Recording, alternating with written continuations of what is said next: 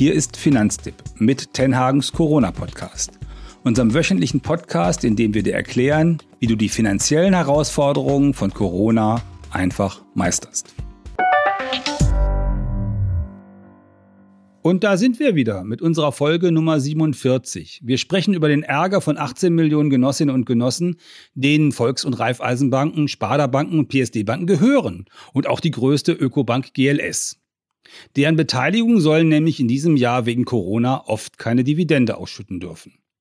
Und wir sprechen bei der Gelegenheit auch darüber, ob eine solche Beteiligung an der Genossenschaftsbank, bei der du vielleicht ein Konto hast, prinzipiell eine gute Idee ist was es mit den Dividenden auf sich hat, die du als Genosse von deiner Bank möglicherweise bekommst, wie hoch waren die eigentlich sonst, warum diese Dividenden in diesem Jahr möglicherweise ausfallen und was das mit Corona zu tun hat. Und auch ein bisschen über die Frage, was denn die Alternativen zu so einer Anlage sind oder ob das überhaupt eine Alternative ist. Schlauer macht uns dabei heute Dirk Eilinghoff, unser Teamleiter Geld und Versicherung. Hallo Dirk, bist du eigentlich Genosse und hast du zuletzt eine Dividende bekommen? Hallo Hermann, äh, ja, ich bin auch Genosse.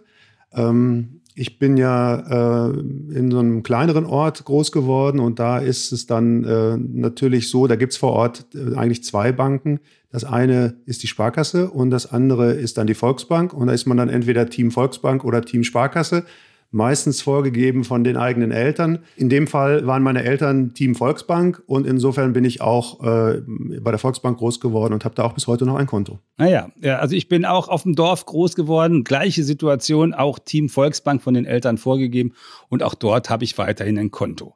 Dann habe ich mich natürlich auch gestern erkundigt, ob ich noch Anteile kaufen könnte im Augenblick. Äh, das haben sie mir gestern ganz schnell noch nicht mitteilen können, aber mich hat das vor allen Dingen beschäftigt, weil im letzten halben Jahr in dieser Corona-Zeit gab es eine ganze Menge ähm, Ärger, äh, Gebrutzel hinter den Kulissen, weil die Finanzaufsicht BaFin Ende März den ganzen Genossenschaftsbanken einfach untersagt hat, Dividenden für das Geschäftsjahr 2019 zu zahlen. Und wir erinnern uns noch, 2019 war eigentlich ein ganz erfolgreiches Jahr für Banken und überhaupt für die Wirtschaft. Das heißt, die hatten eigentlich vor, ordentliche Genossen zu, äh, die hatten eigentlich vor, ordentliche Dividenden zu zahlen.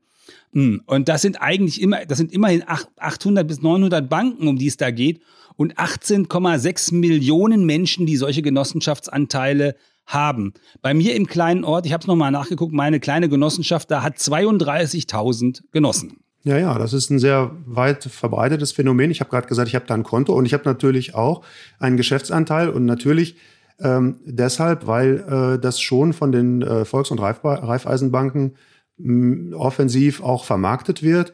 Ähm, das sind, ist ja Geld, was sie, äh, was ins Eigenkapital äh, der Bank geht und sie gewinnen neue Mitglieder äh, und damit eben auch ähm, ja, Möglichkeiten, andere ähm, Produkte an, an den Mann oder an die Frau zu bringen.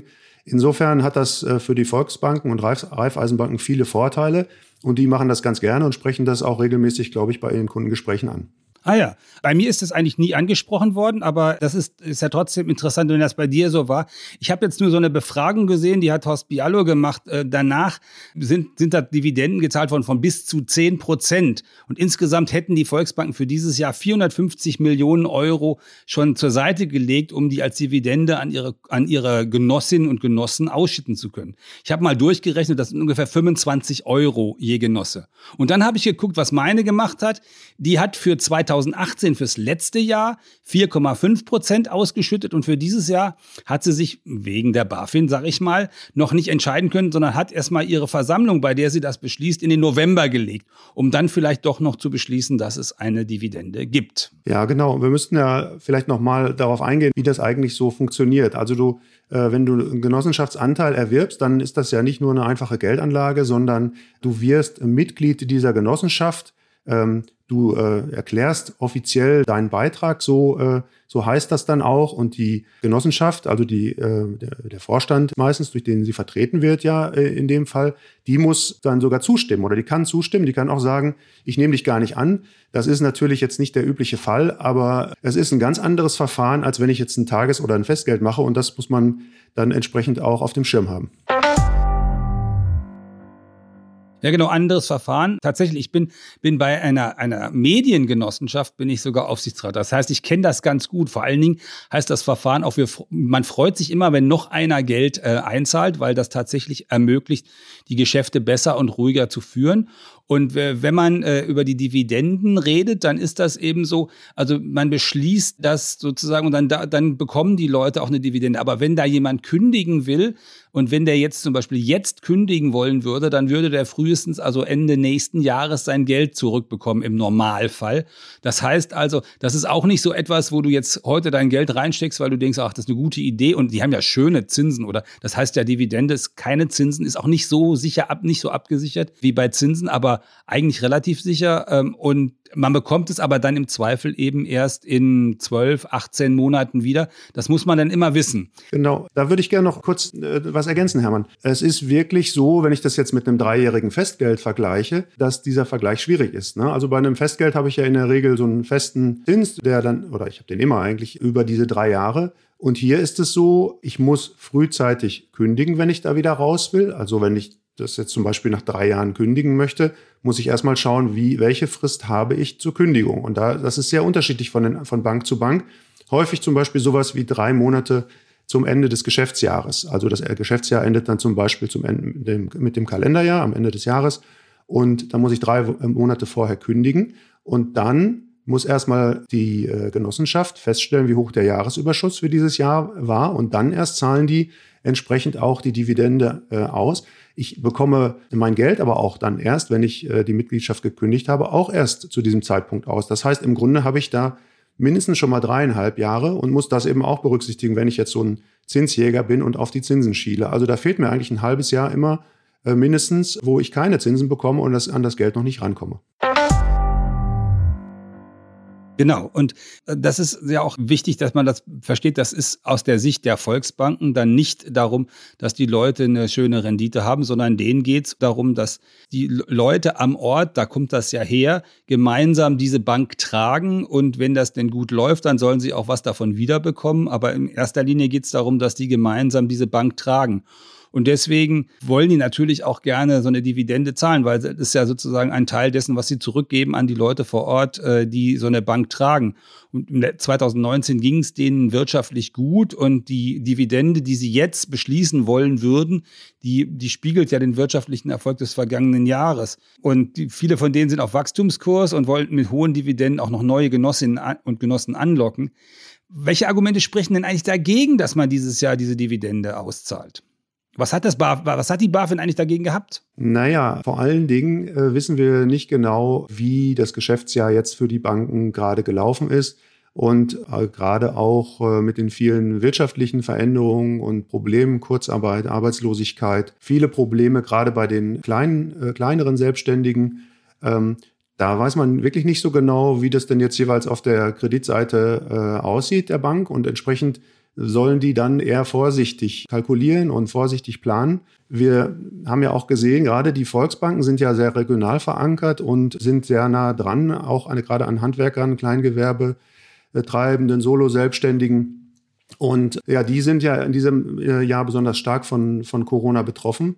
Und ich glaube, man kann da noch nicht überall genau absehen, wie das Geschäftsjahr eigentlich läuft und dann im Zweifelsfall, bevor ich Geld rausgebe, behalte ich es erstmal lieber bei mir. Ich glaube, das ist der Grundsatz, der da, äh, der da zur Anwendung kommt. Ja, die, die hat, da hat die Aufsicht ja im Grunde auch ein Stück weit recht. Allen anderen Firmen sagt man immer in solchen Krisenzeiten, Liquidität ist Trumpf. Guck mal, dass du Geld genug in der Kasse hast für eventuelle Probleme. Und das müsste ja dann auch bei einer Volksbank gelten. Ja, und wir müssen natürlich schauen, was die Banken, den Bankensektor insgesamt geht. Gerade jetzt in diesen Wochen geht ja äh, auch durch die Presse, dass gerade die großen Banken zum Beispiel äh, Filialen schließen wollen, dass die nicht genau absehen können, wie das Geschäftsjahr gelaufen ist, dass die Corona zum Beispiel auch nutzen, um äh, Kosten zu sparen. Also äh, da weiß man wirklich noch nicht so richtig, wo die Reise hingeht und von der Seite her auch ähm, eher äh, defensiv. Ich wundere mich ehrlich gesagt auch, äh, dass äh, manche manche Leute so, so offensiv diese Dividende quasi anpreisen. Denn die Volksbanken sind da natürlich auch nicht irgendwo im, im, im, im Niemandsland, sondern auch die haben all diese Herausforderungen, die die großen Banken auch haben, teilweise sogar noch in stärkerem Maße, weil sie eben halt ein sehr dichtes Filialnetz haben und vergleichsweise hohe Kosten.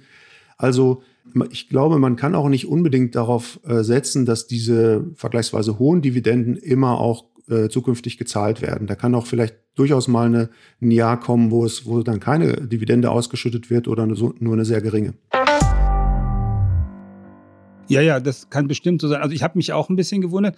Auf der einen Seite muss man ja sagen, also seit, äh, seit Gründung der Bundesrepublik ist keine Genossenschaftsbank pleite gegangen. Wenn die kurz vor der Pleite standen, hat die immer irgendwie eine von den anderen Genossenschaftsbanken aufgefangen und einverleibt, sodass die Leute noch nie äh, da ihr Geld verloren haben. Auf der anderen Seite, in solchen Zeiten hinzugehen wie die Volksbank Mittelhessen und tatsächlich 5,5 Prozent Dividende auszuschütten, die haben nämlich schon ausgeschüttet.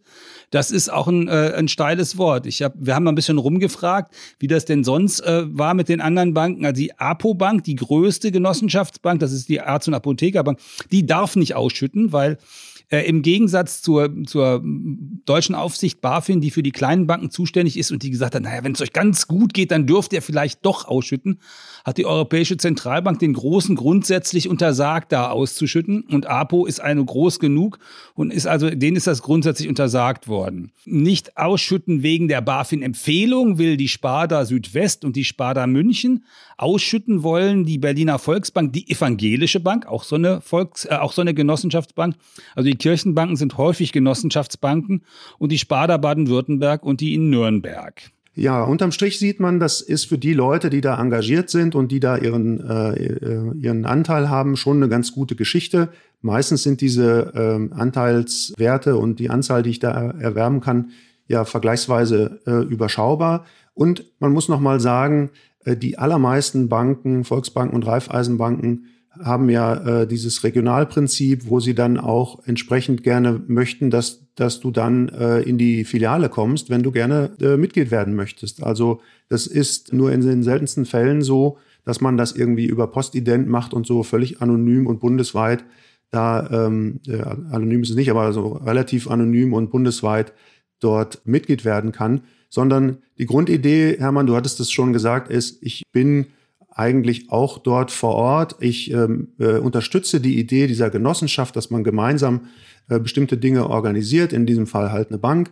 Und ähm, äh, dann, dann beteilige ich mich da aus Überzeugung. Ich glaube, das ist so das Grundprinzip oder ideale Typus von, von, von Mitglied, was sich die äh, Volksbanken da wünschen. Und das macht auch in gewisser Weise schon, glaube ich, Sinn. Naja, wenn man sich das anschaut, die 18 Millionen Genossen kriegen 450 Millionen Ausschüttung oder sollten 450 Millionen Ausschüttung kriegen. Das sind dann 25 Euro äh, pro Genosse. Da sieht man dann auch schon, dass diese Genossenschaftsanteile, die die meisten halten, auch gar nicht so groß sind. Häufig gibt es da auch so Obergrenzen, 3000 Euro, 5000 Euro. Und wenn man das als Geldanlage, wenn man ein bisschen mehr Geld hat für die betreiben will, dann kann man natürlich, wenn man eine Großfamilie hat, dann hat Opa ein Konto und Oma hat ein Konto und die drei Enkel haben auch ein Konto und die Ehegattin und man selber auch, dann ist man bei sieben oder acht Leuten. Und wenn man jedes Mal 5000 Euro dürfte an Genossenschaftsanteilen, dann wäre das 40.000 Euro. Das ist dann schon mal ordentlich. Aber die meisten äh, können, also so richtig viel Geld kann man da meistens nicht anlegen. Die Ausnahme ist, habe ich gesehen, also eine Ausnahme ist die Berliner Volksbank. Die lässt tatsächlich 1000 Genossenschaftsanteile zu. Jeder Genossenschaftsanteil kostet 52 Euro. Das wären dann 52.000 Euro. Das wäre schon ganz ordentlich. Äh, und ich habe dann nochmal geguckt, wir haben ja unsere Community, also das Forum, wo ganz viele Leute drin sind, die sich äh, sehr intensiv mit so Detailfragen und mit einzelnen Banken äh, auch beschäftigen und geguckt, was die denn eigentlich dazu sagen. Und das war ganz interessant zu sehen. Das war nämlich so, da gibt es also zwei von den Usern, die, äh, von den Leuten, die da sehr, sehr hm, intensiv unterwegs sind. Der eine heißt Chris2702, der hat gesagt, naja, wenn du einfach einen kleinen sicheren Baustein in deinem Portfolio haben willst oder das Geburtstagsgeschenk deiner Kinder anlegen willst, dann ist das natürlich eine feine Sache, so ein äh, Genossenschaftsanteil, denn die Zinsen sind fast immer höher als bei Tagesgeld oder Festgeld. Aber er hat dann auch gesagt, also um größere Summen anzulegen, äh, das ist ehrlich zu kompliziert und da muss man dann zu vielen Banken. Schöner könnte ich das ja auch nicht sagen. Und Forumsmitglied Kata K, so heißt der, weist dann gleich noch darauf auf einen der wichtigsten Nachteile hin. Wenn man nämlich die Anteile kündigt, wie wir es eben schon gesagt haben, bekommt man normalerweise erst nach der Vertreterversammlung des folgenden Jahres, also nach einem Jahr etwa, sein Geld zurück.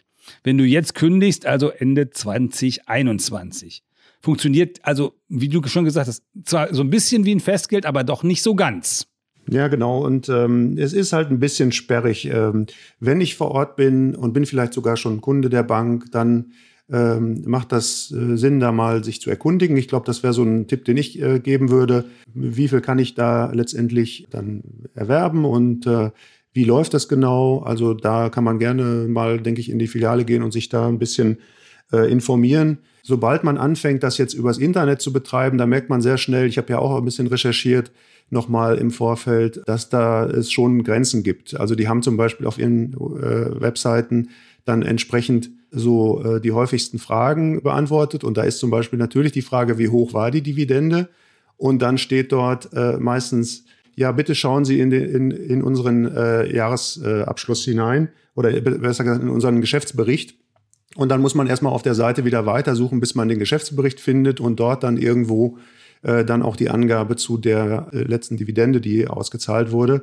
Also es ist ein bisschen sperrig, es ist ein bisschen sperrig, dann erstmal Mitglied zu werden, dann, äh, dann entsprechend die Infos vorab zu bekommen und wenn man aussteigt, dann muss man auch wieder ein bisschen warten. Das macht eigentlich nur dann Sinn, wenn man jetzt wirklich auch langfristig, du hast gesagt, für den Enkel zum Beispiel oder sowas, na, dann habe ich ja einen Horizont, einen Zeithorizont von, von 10, 15 oder 18 Jahren, bis ich da vielleicht mal über eine Kündigung überhaupt nachdenke. Und da ist es dann schon ganz gut. Und äh, wie gesagt, da sprechen dann schon auch diese Dividenden-Prozentsätze äh, der letzten Jahre für sich.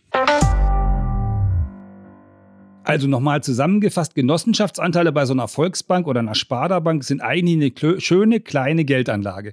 Die Anteile an den Banken sind ziemlich sicher. Seit Gründung der Repu Bundesrepublik ist noch keine Genossenschaftsbank pleite gegangen. Die sind immer von den anderen gerettet worden. Die Renditen sind auch sehr ordentlich, aktuell häufig drei bis vier Prozent. Aber weil du oft nur ein paar tausend Euro anlegen kannst, sind Genossenschaftsanteile für eine langfristige Geldanlage eher mühsam. Außerdem bekommst du dein Geld nach einer Kündigung meistens erst zum Ende des folgenden Jahres zurück. Das solltest du alles wissen. Aktuell gibt es ein paar Genossenschaftsbanken, bei denen du auf dem Schlag auch ein bisschen mehr Geld anlegen kannst. So, liebe Hörerinnen, lieber Hörer, wenn dir der Podcast gefallen hat, wenn du mehr über deine eigene Volksbank womöglich erfahren hast, bei deiner Entscheidungsfindung wir dir weitergeholfen haben, erzähl's weiter. Schenke uns 5 Sterne oder ein Like bei Apple Podcast, bei Spotify, bei Deezer oder Audible. Abonniere Tenhagens Corona Podcast und unseren Finanztipp Newsletter. Und dann äh, guckt auf unsere Geldanlage Ratgeberseiten für den Fall, dass ihr nicht nur Genossenschaftsanteile kaufen wollt, sondern richtig Geld anlegen wollt. Guckt da einfach mal nach. Da hat nämlich der Dirk mit seinem Team alles zusammengestellt, was du dafür brauchst. Zum Abschluss nochmal ganz wichtig, ähm, die Zahlen für Corona, die gehen ja weiter rauf. Was ist da wichtiger als Gesundheit? Nix. Also, bleibt gesund. Das wünschen euch Dirk Eilinghoff und Hermann Josef Tenhagen.